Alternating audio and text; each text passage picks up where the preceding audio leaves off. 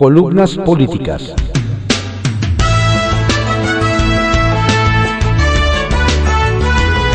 Continuamos con la audiosíntesis informativa de Adrián Ojeda Román, correspondiente a hoy, martes 30 de noviembre de 2021. Demos lectura a algunas columnas políticas que se publican en periódicos de circulación nacional. En privado, por Joaquín López Dóriga, que se publica en el periódico Milenio. Ahí van maquillando la pandemia. La pandemia ha venido a confirmar que en la ideología y estrategia del presidente López Obrador, esta es algo menor. No niego que se tomaron medidas como el confinamiento, cierre de la vida pública y las vacunas, aunque en el primer caso se abrió por utilidad política y en el segundo su aplicación se dosificó y estatizó por razones también políticas y electorales. Este ejercicio de reducir las dimensiones de la pandemia lo documenta aquella declaración de López Obrador en Palacio Nacional el 27 de abril de 2020, cuando muy serio y convencido afirmó, vamos bien porque se ha podido domar la epidemia en vez de que se disparara como ha sucedido desgraciadamente en otras partes del mundo. Aquí el crecimiento ha sido horizontal. Esta declaración la hizo cuando aquel 27 de abril de 2020 los contagios de COVID sumaban 15.529. Hoy van 3.884.566. Y los fallecimientos entonces 1.434. Y al día de hoy 293.950 y contando en los dos frentes. Ayer volvió a esta, a esta tesitura.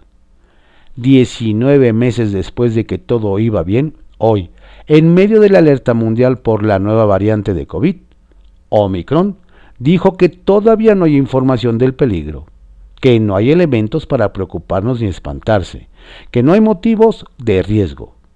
insistió, lo que baso en lo que me han dicho los especialistas. Y en esto de, las, eh, de los especialistas, solo oye una voz, la de Hugo López Gatel, quien llegó a afirmar que el presidente tenía una fuerza moral que lo hacía inmune al contagio y que por eso no usa cubrebocas, del que declaró que sirve para lo que sirve y no sirve para lo que no sirve. Como él mismo, se trata, reitero, de negar la realidad que desmiente el discurso oficial. Retales. 1. Insiste. Porque ahora, ante la variante de Omicron que ha desatado las alertas, López Gatel dice eso que el presidente repite, que ese riesgo ni tiene respaldo científico, que son los medios, y que mañana al zócalo. 2. Crítica. Devastador el análisis del primer secretario de Hacienda del presidente López Obrador sobre su acuerdazo, que blinda con el secreto de la seguridad nacional todas sus obras. Carlos Ursúa documenta paso a paso la inconstitucionalidad de este acuerdo presidencial ante el que solo queda la acción en ese sentido de inconstitucionalidad del INAI porque ni en el Senado ni en la Cámara de Diputados Morena le va a corregir la plana. 3. Regalo. El presidente confía en que Morena saque este mes como había comprometido la reforma eléctrica para la que no tiene la mayoría calificada, pero sí cuenta, ya lo vimos, con 70 de los votos del PRI, aunque luego tope con el bloque de contención senatorial. Al menos ayer ya fijaron los lineamientos del presumido Parlamento abierto que sirve para dos cosas. Una, la que ya sabemos, y para nada. Arsenal, por Francisco Garfias, que se publica en el periódico Excelsior. Aristegui, proceso y el AMPA del periodismo. Carmen Aristegui y proceso cumplieron los requisitos para ser considerados como miembros distinguidos del AMPA del periodismo se metieron con las actividades empresariales de los hijos del presidente López Obrador y eso no se tolera en la 4T. Ambos publicaron una investigación de Tania Gómez y Sergio Rincón, realizada para Conectas, Sembrando Vida y la Fábrica de Chocolates. Se sugiere que los herederos mayores del presidente habrían obtenido beneficios de Sembrando Vida. La cosa está así. Sus hijos son propietarios de la finca El Rocío, ubicada en Tabasco. Allí se produce cacao, ingrediente para alimentos, entre los que destaca el chocolate. Dice la investigación que cuando López Obrador hizo el anuncio del arranque del programa diseñado para abatir la pobreza, pidió expresamente que se produzca cacao. Por esos tiempos, Andrés Manuel López Beltrán registró su empresa chocolatera Rocío Chocolate, que ya se comercializa en la Ciudad de México. Figura central en la historia es el empresario Hugo Chávez Ayala, quien ha sido consultor de Sembrando Vida y asesor en la finca Rocío. Los señalamientos enfadaron a AMLO. Se fue encima de Aristegui y de Proceso. Alguna vez los consideró como sus aliados, dijo. Hicieron toda una investigación mentirosa, sin fundamentos, para buscar mancharnos con la máxima de Lampa del periodismo que calumnia, cuando no mancha, tizna, dijo AMLO. Y más, Proceso y Carmen nunca han estado a favor de nuestro movimiento, que ellos dicen que porque son independientes, y yo sostengo que sí son independientes, pero independientes del pueblo. No tenemos identificación, no hay simpatías, Carmen Aristigui escribe en Reforma y pertenece al grupo que apoya al bloque conservador, puntualizó. La conductora se lo tomó con calma. En Aristegui Noticias no estamos ni a favor ni en contra de su movimiento. Este espacio es simple y sencillamente eso, un espacio de periodistas. Y se dirigió directamente al presidente. Sereno Moreno, lea el reportaje y luego platicamos. Y dígame usted si hay algo o no de qué preocuparse de la actividad empresarial de sus hijos. Proceso ya había dado señales claras de su postura crítica frente a la 4T, pero Carmen le sacrificó hasta el rating. Era la conductora estrella en los regímenes de Calderón y Peña Nieto. Sus críticas atraían grandes audiencias. Le bajó con AMLO y se esfumó el rating. Hay otro periodista que no tiene los reflectores de Aristegui, pero que ha recibido amenazas de muerte por sus trabajos sobre el crimen organizado en Cancún, Quintana Roo. Se llama Alfredo Gris, de AQ Noticias. El sábado, en rueda de prensa, dijo tener miedo. No es para menos, con el contexto de violencia que se vive en Cancún asegura que la alcaldesa de Cancún, Mara Lezama, está vinculado con algunos de los cárteles de la droga. Gris ya interpuso una denuncia ante la Fiscalía General de la República. El colectivo nacional de alerta temprana de periodistas y activistas avaló sus palabras y llamó a las autoridades a darle protección. El presidente López Obrador le dio la bienvenida al Frente Cívico Nacional cuya propuesta central es hacer elecciones primarias para elegir a un candidato único de la oposición. Comparó al Frente Cívico Nacional con el ultraderechista movimiento Vox de España y lo minimizó. ¿Cómo no voy a celebrar que la hija del finado maestro Pajés, Beatriz, Emilio Álvarez y Casa, Guadalupe Acosta Naranjo se unan? Tienen todo el derecho, pero no están a ese nivel porque hay nivelitos. ¿Nivelitos? ¿De ultraderecha? Preguntamos a Acosta. Soy una persona mucho más de izquierda que él. Es un personaje autócrata, populista y conservador.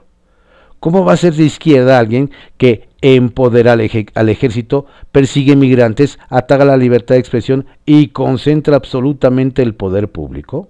Preguntó. El mecanismo para elegir candidatos para el 2024 ahonda las diferencias entre AMLO y Monreal. El presidente urgió al senador a, apagarse, a apegarse a las reglas de Morena. Si el estatuto de un partido habla de que se pueden utilizar como procedimientos para elegir candidatos las encuestas, pues hay que respetar, dijo, buscamos a Monreal, quien ya ha declarado que no confía en las encuestas. Le pedimos una reacción. Nos la dio. Mantendré una actitud de respeto con él. En el partido plantearé la búsqueda de mecanismos nuevos para la selección de candidatos. No dijo más. Estrictamente personal, por Raimundo Riva Palazzo, que se publica en el periódico El Financiero. Gobernar con el hígado. El presidente Andrés Manuel López Obrador arrancó la semana muy de malas. Despotricó contra Carmen Aristegui y Proceso por haber publicado una investigación que vincula su programa social, Sembrando Vida, con la fábrica de chocolates de sus hijos, y los acusó de formar parte del bloque conservador que nunca fueron afines a su causa. Ya sabemos que todo lo que roce con un pétalo a su familia inmediata lo desquicia, por lo que la reacción no fue inusual. También el lunes, una periodista, esta sí, identificada con miembros del bloque conservador, publicó en The Wall Street Journal una columna crítica del acuerdo presidencial que blinda todos sus megaproyectos para evitar que la prensa meta sus narices o le lluevan amparos. Con exacción escribió Mary Anastasia O'Grady, se siente como el principio del fin de la democracia mexicana. Los dos momentos tienen una conexión, no solo por la opacidad, sino por la forma como López Obrador toma decisiones. En el primer caso, no existe información detallada de cómo decidió explotar en la mañanera contra Aristegui y Proceso, que jugaron un papel fundamental en el descrédito del PRI y del gobierno del presidente Enrique Peña Nieto que le allanaron el camino, como lo hicieron muchos medios que hoy son descalificados por él, para que pudiera llegar a Palacio Nacional. Lo que ha sucedido en otras ocasiones previas es que su vocero Jesús Ramírez Cuevas, el arquitecto de la polarización y jefe de propaganda, que le tiene bien medidos sus humores, le inyecta insidia en la cabeza con datos fuera de contexto y mentiras que fácilmente lo hacen estallar. La forma como se refirió a Aristegui proceso refleja su poca tolerancia, que lo hace ver muchas veces como un político bipolar que va del cenit al nadir a la velocidad de la luz. Lo que publicó O'Grady tiene un origen similar por lo cosmético, descontextualizado y sin medir consecuencias, por cuanto a la toma de decisión presidencial. Desde hace tiempo López Obrador ha reclamado a sus colaboradores las filtraciones a Carlos Loret y a su equipo en Latinus sobre actos de corrupción o de opacidad de su gobierno. El jueves 18 de noviembre, Loret presentó una investigación de Isabela González, quien reveló que la Secretaría de la Defensa había utilizado decenas de empresas fantasmas para la adquisición de materiales y servicios en la construcción del aeropuerto Felipe Ángeles. Ese mecanismo cuando ha sido presuntamente hecho por opositores del Obrador, detonó una investigación inmediata de la Unidad de Inteligencia Financiera y el congelamiento de sus cuentas. Como consecuencia de la revelación en Latinus, la consejera jurídica de la presidencia, María Estela Ríos, redactó un acuerdo para blindar las obras y se lo presentó a López Obrador. El presidente recibió con alegría y satisfacción el acuerdo que había redactado su consejera jurídica, que tuvo el mismo cargo cuando fue jefe de gobierno en el entonces Distrito Federal, y procedió a publicarlo cuatro días después de la investigación de la reportera González. Dentro de Palacio Nacional hubo expresiones de desacuerdo con el acuerdo pero nadie se atrevió a objetarlo e ir en contra del presidente, ante el temor de ser descalificado y tildado de saboteador o de estar contra su proyecto de gobierno. El mal humor del presidente ha sido una constante desde hace casi cinco meses, por lo cual sus colaboradores han optado por no encenderlo más. Varios de ellos lo han estado tratando con enorme delicadeza porque se ha mostrado intolerante en varios temas que suponían de interés particular para él. Uno de ellos, donde López Obrador mostró indiferencia y desapego, es el conflicto entre comunidades de Oaxaca y Chiapas por la zona conocida como los Chimalapas, cuya solución fue una promesa de campaña desde la contienda presidencial en 2012. En esta ocasión, cuando se lo plantearon para estar atentos al fallo de la Suprema Corte, que hace tres semanas retomó el caso, ignoró molesto la recomendación y dijo que lo resolvieran la Corte y las comunidades involucradas. El rencor del presidente es un péndulo entre el coraje y el arrepentimiento, como le sucedió tras el cese del ex jefe de la Unidad de Inteligencia Financiera Santiago Nieto. No por él, sino porque su, salida, su salida podría lastimar su imagen de combate a la corrupción. Sin embargo, un día piensa de una forma y al otro ya cambió de parecer. Un botón de muestra fue cuando al secretario de Salud, Jorge Alcocer, y al subsecretario Hugo López Gatel los instruyó a que desoyeran los mandatos de una jueza y que no vacunaran a menores de 17 años con comorbilidades. Una semana después, la instrucción fue la contraria. López Obrador llamó hermano a su ex consejero jurídico Julio Scherer, un día después de renunciar al cargo, pero avaló que el fiscal general Alejandro Gersmanero, en una vendetta personal, iniciara una investigación en su contra. Pero Gersmanero tampoco está en la confianza del presidente e implícitamente lo señala de haber sido quien filtró a las autoridades guatemaltecas los aviones privados que salieron de Toluca al aeropuerto de La Aurora, en Guatemala, con invitados a la boda de Nieto, varios de los cuales fueron detenidos por las autoridades migratorias. López Obrador cada vez se está encerrando en su ala más radical que escucha con mucha atención no hay las rectificaciones que quisieran los moderados, sino ratificaciones. La última fue la confirmación de José Antonio Romero Tellache al frente de la dirección del CIDE. Pese a las protestas de alumnos e investigadores y a los señalamientos de su coordinador de asesores Lázaro Cárdenas de que las recomendaciones hechas por un intelectual muy cercano al presidente habían causado muchos problemas por la soberbia de los sugeridos. En la medida en que se encierre más en el núcleo más radical de su movimiento, más intolerancia veremos de su parte, al parejo de más decisiones tomadas con el hígado, nada propias de un presidente. Alajero, por Marta Naya, que se publica en el periódico El Heraldo de México. Educando a Ramírez de la O. En estos días turbulentos por los que atraviesa el mundo de la economía, Andrés Manuel López Obrador llevó como invitado de honor a San Jerónimo Tabiche, pueblo oaxaqueño enclavado en la región Valles Centrales, ni más ni menos que al secretario de Hacienda Rogelio Ramírez de Lao. Presentación en sociedad, prácticamente, pues al doctor en economía por la Universidad de Cambridge apenas si se le ha visto desde que tomó posesión del cargo hace casi cuatro meses. ¿A qué obedeció la invitación presidencial?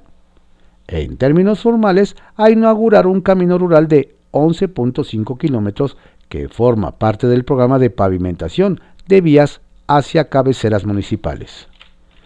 En el terreno coloquial, a decir del presidente, a la necesidad de que los funcionarios federales tomen un poco de sol. Si se necesitan recursos, que no creo, pero si se llegaran a necesitar para aprovechar diciembre, se autorizan. Por eso viene aquí como invitado especial Rogerio Ramírez de la O secretario de Hacienda, que nos da mucho gusto que esté aquí. Porque los secretarios de Hacienda de antes ni se despeinaban, no se asoleaban, andaban con el amarillo burócrata en la piel. Hay que asolearse, es bueno el sol, ayuda mucho, diría el de Macuspana. Pero la enseñanza al ministro sendario no se reducía a pisar tierra y a tomar el sol. Habría también lección oral. Dijo, siempre, territorio no escritorio. Bueno, territorio no tanto, escritorio porque también hace falta la planeación. Los asiáticos dicen que un problema bien planteado es un problema medio resuelto. La planeación es necesaria, pero también el campo. El trabajo de campo, insistió López Obrador, visitar a las comunidades, escuchar al pueblo. La voz del pueblo es la voz de Dios y la voz de la historia no lo olvidemos. El costo del camino, menor a 50 millones de pesos, fue también motivo de enseñanza para el de Hacienda y otros de los presentes, como el secretario de Comunicaciones Jorge Arganis y el subsecretario Jorge Nuño. El presupuesto es de ustedes, diría a los pobladores, porque el presupuesto es dinero del pueblo, no es del gobierno. Nosotros solo somos administradores de los dineros del pueblo. No lo hizo el gobierno, los hizo el pueblo, el camino. Terminado el acto, siguió la música. López Obrador dejó la camioneta de lado y bajó a disfrutar la sabrosísima interpretación de los niños. Preguntó entonces el presidente a su jefe de ayudantes. ¿Dónde quedó Rogelio Ramírez de la O? Se fue en la camioneta, respondió Daniel Azaf. El presidente sonrió. Sí, es mucho pueblo para él. Gemas. Obsequio de Miguel Ángel Mancera sobre la detención de su ex jefe de gabinete, Julio Serna. Yo esperaría que no hubiese visos políticos, pero irremediablemente son los tintes que se toman en esta clase de asuntos. Así llevamos casi cuatro años. Pulso Político, por Francisco Cárdenas Cruz, que se publica en el periódico La Razón. Opacan celebración de mañana. A unas horas de que el presidente Andrés Manuel López Obrador cumpla mañana tres años de haber asumido el cargo, le brotaron repentinamente varios sucesos externos e internos, que a querer o no le opacarán la celebración de esa fecha que se prepara en el Zócalo Capitalino. Uno de ellos, el brote de la variante Omicron del coronavirus en Sudáfrica con efectos letales peores a los de Delta o Beta, que tienen en alerta al mundo, mientras que en México parece no motivar preocupación. Otros, un reportaje de Carmen Aristegui publicado en proceso sobre su programa Sembrando Vida y la fábrica de chocolates Rocío de sus hijos, al que tildó de publicación mentirosa, sin fundamentos, para buscar mancharnos.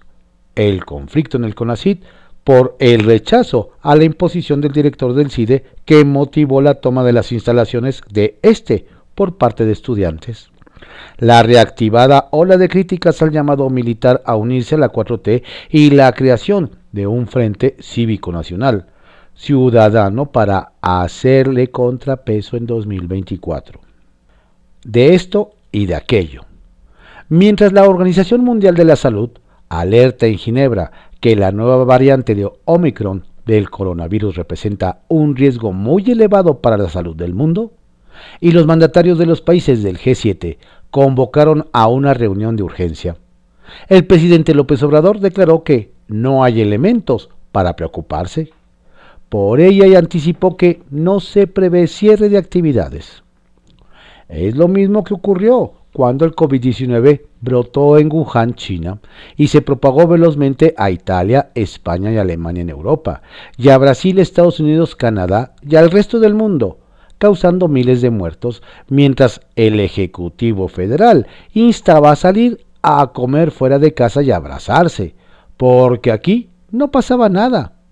Y sí, vaya que pasó. La ratificación de la propuesta presidencial de Victoria Rodríguez Ceja, actual subsecretaria de egresos de Hacienda para gobernadora del Banco de México, sin cumplir los requisitos, tienen en predicamento a los senadores de Morena y sobre todo a su líder, Ricardo Monreal. Porque si le dan luz verde, los integrantes de la bancada de oposición no avalarán esa flagrante violación. Eso al legislador zacatecano lo pone en difícil situación porque si se rechaza la propuesta, se dirá que fue por su desacuerdo con el presidente, con el que discrepa partidista y públicamente cara al 2024, y si se aprueba, sobrarán quienes digan que busca no quedar mal con él, aunque se viole la ley. Que no haya chicana política, pidió el senador periodista Miguel Ángel Mancera en el caso de su ex colaborador Julio César Serna, quien ayer fue vinculado a proceso acusado de enriquecimiento ilícito.